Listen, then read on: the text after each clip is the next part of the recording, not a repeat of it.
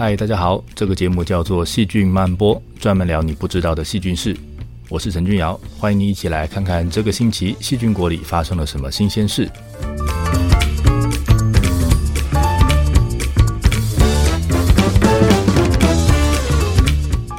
你一定听过 CPR，今天我们要谈 CPR，但这不是你熟悉的心肺复苏术，而是细菌里面的 CPR。CPR 是一群很神秘的细菌，在环境里找得到，在人的身上也找得到。他们对人来说到底是朋友还是敌人呢？今天我们就来看看最新的科学证据怎么说。我们来看看 CPR 到底是什么东西。CPR 里面被研究的最多的糖细菌到底是什么？糖细菌会在发炎的地方变多，所以它到底对人来说是好人还是坏人？希望你会喜欢今天的节目。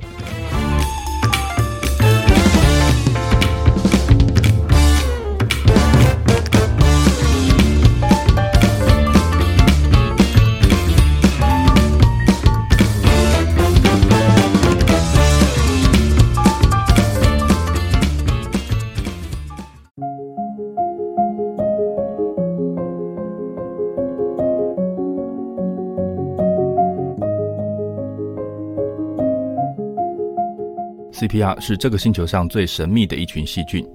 为什么神秘呢？那是因为我们虽然知道这群细菌的确存在，但是还不太有人能够在实验室里面把它养出来，所以几乎没有办法对它做任何研究。甚至呢，想要在像动物园里面观察动物那样看看这个细菌怎么生活，都做不到。这么神秘的细菌，如果只是孤独的在某个阴暗的角落自己生活，跟人没有关系，那也就算了。偏偏这种细菌跟人好像还蛮有关系的。因为在你的身上就能够找到不少这样的细菌。今天就让我们来认识一下这些神秘的细菌。我们现在已经可以利用看 DNA 的方法来知道环境里面有什么细菌。只要比对它们的 DNA，就可以知道这些细菌的身份。在各国政府的支持下，各地的研究团队一直默默地用检验 DNA 的方法，来让人类增加对这个世界的认识。慢慢的，我们一点一点的看清楚了，知道这个世界上有一大堆我们平常不会看到的细菌。那利用这些 DNA 的资料，我们现在可以画出一个更好的演化树，比过去更完整。那根据现在大家相信的、公认的这个演化树呢，我们可以看得出来，如果你用这个演化树的枝叶来代表地球上演化出来的所有的生物种类，那这棵树哇，它的枝叶非常的茂密。这些枝条里面呢，大概有三分之一都是 CPR，有三分之一是其他的细菌，最后的那三分之一呢，大概就是古菌加真菌加其他微生物加所有的植物加所有的动物，所以 CPR 非常非常多，它大概占了三分之一，代表了我们对这个三分之一的生物一无所知。不过这个数字是在资讯有限的状况下估计的，也有人的估计数字大概是占百分之二十六。不过不管是哪个数字，都很多，CPR 都很多。那刚才我们就提到了，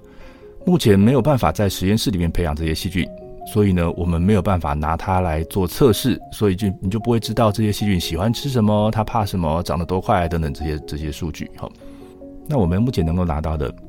就只有这些细菌的 DNA，这就是我们要认识它们唯一能用的线索。不过呢，光是靠 DNA，其实就已经可以告诉我们非常多的事情了。像平常你在路上听到一句歌词，想要知道它是什么歌，你会怎么做呢？你可以用这句歌词上网去搜寻，比对出啊，这是谁的什么歌？那我们可以用类似的状况，用读到的 DNA 序列，把它放到资料库里面去做比对，然后呢，看看这到底是哪一种菌的什么基因。那不过我都已经说，这种细菌非常神秘，几乎没有办法拿来做研究。那别人没有办法拿它做研究的话，资料库里面八成不会有这种菌的基因资料。所以在比对的时候呢，我们顶多就只能找到。跟它的基因的序列相似度比较高的基因，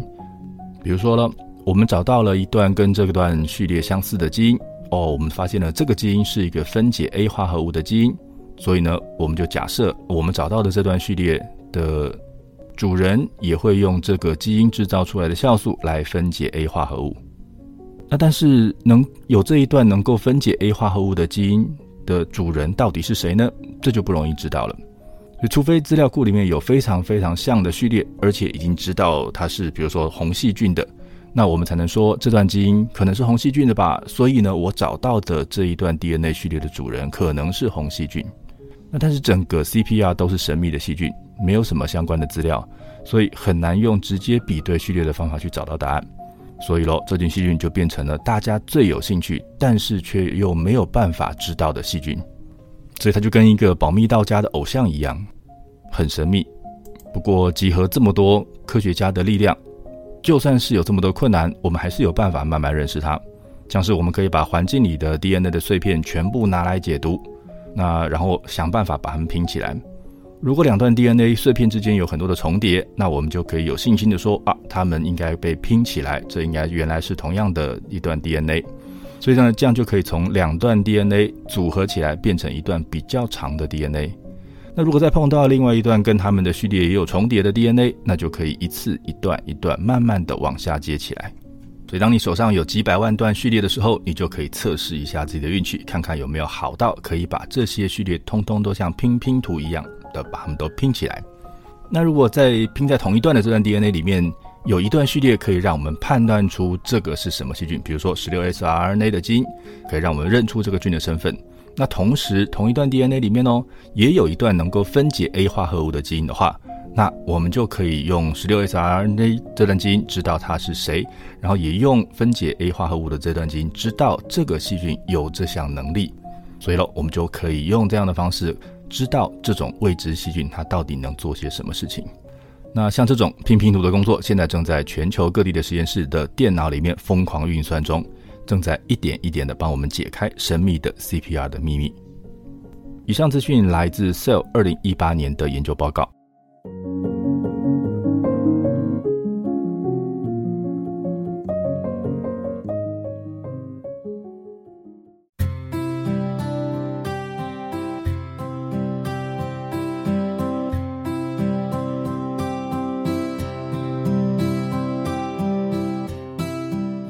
据估计，CPR 有超过七十三个门的细菌，实在是有好多种不同的细菌啊。那我们来看看目前研究的最多的一群菌，这群菌呢是 Saccharibacteria，它字面上的翻译呢是糖细菌。那它的环境跟在人体上都可以找得到，目前也相信它大概是个原本住在环境里的细菌，那经过很多次的适应演化之后，变成了可以在哺乳类身上住下来的细菌，而且。从目前的数据上来看，它最常出现的地方是人类的口腔或其他动物的口腔。那糖细菌呢？这个它叫这名字，并不是糖葫芦的概念啊。那外面并没有包着一层糖。那这群细菌会被叫做糖细菌呢？可能是因为它们爱吃糖。好，它们会用葡萄糖来当做食物，然后进行发酵，那然后产生这个乳酸跟醋酸。那这群菌最早呢是先是 DNA 被侦测到，好，当当年还被侦测到的时候呢，编号给了个 TM 七，好，那那当时会引起注意，是因为他们一比对这个序列之后，发现，哟，这个序列跟已经知道的细菌差很多耶，所以呢，它应该是一群在演化上跟现生的细菌差很多的细菌，所以很特别，好，就引起了注意。那可是呢，一直没有办法被培养出来，所以就一直保留了这个 TM 七的这个代号，所以早先几年一直是被这样子叫的哈。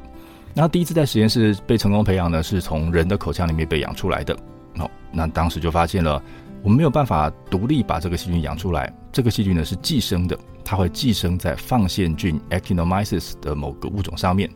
那这个放线菌呢，它的长相就长长的一条哈。那在显微镜底下，如果你做好染色之后，你会看看长长的一条放线菌上面呢，出现了一颗一颗的小球，好，这小球呢就粘在放线菌的表面上。那这些小球呢，就是这个 TM7 了。那一般细菌的直径大概有零点五到一点零个 micron，哈。那这个小球呢，这个寄生在放线菌上面的小球呢，只有零点二到零点三个 micron，所以小非常非常多，哈，是长得非常小的一个迷你细菌。那这件事也很奇怪，好，在所有细菌里面，这件事是是奇怪，它实在太小了。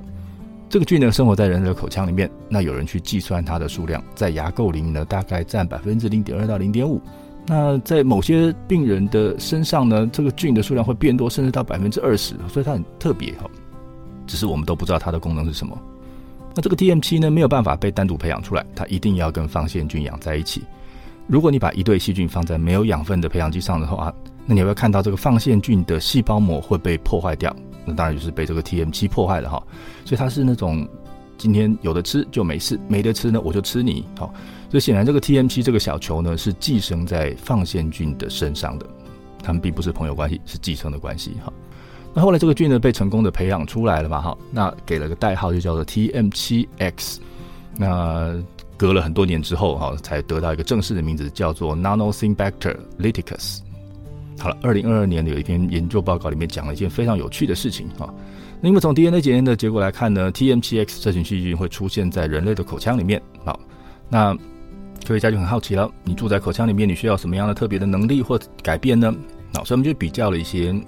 跟 TM7X 好接这个亲缘关系比较接近的细菌。好，所以就是 TM7X 的一些细菌它的对它的一些亲戚。好，这个亲戚呢是住在环境里面，我就拿它住在环境的亲戚来跟它做比较。如果你去比较住在口腔里面跟住在环境里的细菌，它们带有什么样的基因，就会发现，哎呦，住在口腔里面的细菌多带了一组 Arginine Deaminase System，好，我们叫 ADS，好，还多了一组这个 ADS 的基因，好，那这一这一组基因里面有四个基因，那这四个基因的功能呢，是把氨基酸里面的 Arginine 分解成 Citrulline 跟一个氨的分子。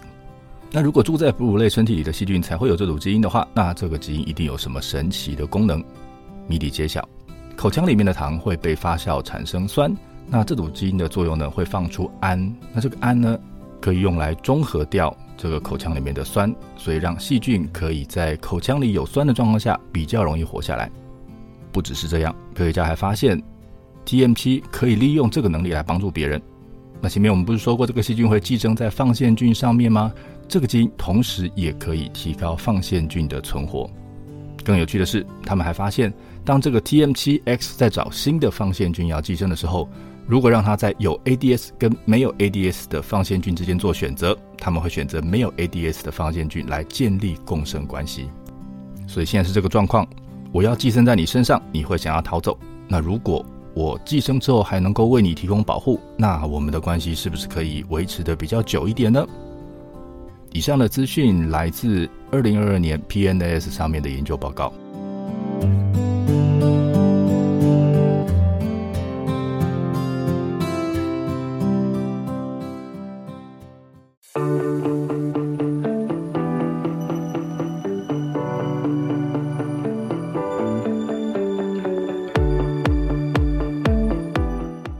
虽然糖细菌跟它寄生的细菌之间的关系很迷人，但是我想大家会关心的还是这种住在我们口腔里的神秘细菌，它到底是我们的敌人还是盟友？这原本应该是个简单的问题，因为你只要把它放在老鼠上看看它会不会伤害老鼠，这样不就有答案了吗？不过呢，就因为糖细菌实在很难在实验室里面培养，整件事就被变得很麻烦。不过呢，我们可以利用检验 DNA 的方法，知道它在什么地方，或者是它会在什么状况下出现。那如果它是在生病的时候会变多的话，那它就比较可能是坏人。检测的结果呢？这类细菌在身体上很多地方都找得到，而且居然是在发炎的时候数量会变多，像是阴道发炎、肺部疾病、肠道发炎的时候都会看到它的数量变多。那在它最常被看到的口腔里面也是，在有牙周炎、牙龈炎的时候都会看到它变多，甚至有人看到在抽烟的时候它的数量会增加。嗯，所以听起来。如果在发炎的时候会变多的话，那他有可能是坏人，有可能是在坏人出现的时候会趁火打劫的坏人，听起来是有点危险的。那他到底是不是个坏人呢？科学家就做了个实验，他们先从牙齿有牙周炎的病人的嘴里分离出这些属于糖细菌的 TM7X 细菌，然后呢，用老鼠来检验这些菌到底是好人还是坏人。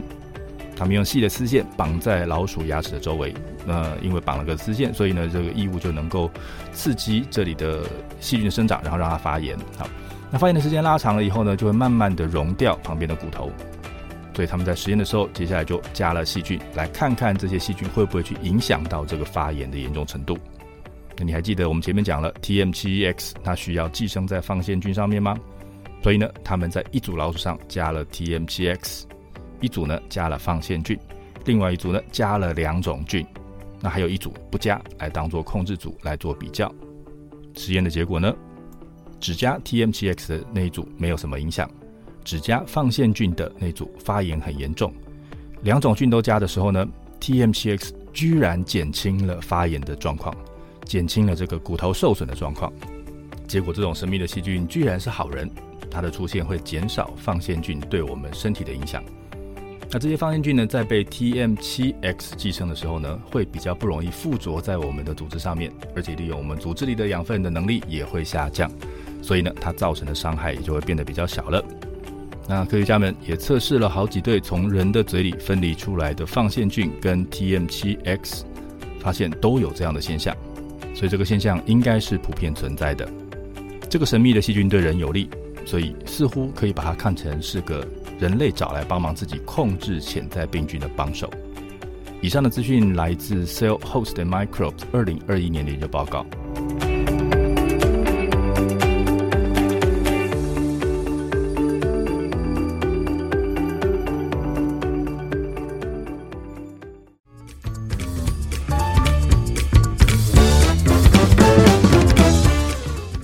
我们今天节目要结束了。我们今天聊了 CPR 是一群到现在还没有办法被培养的神秘细菌。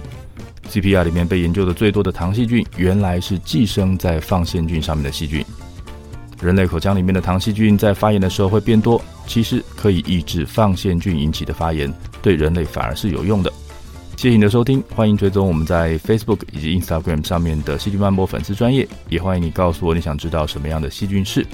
我是陈俊尧，我们下次再会。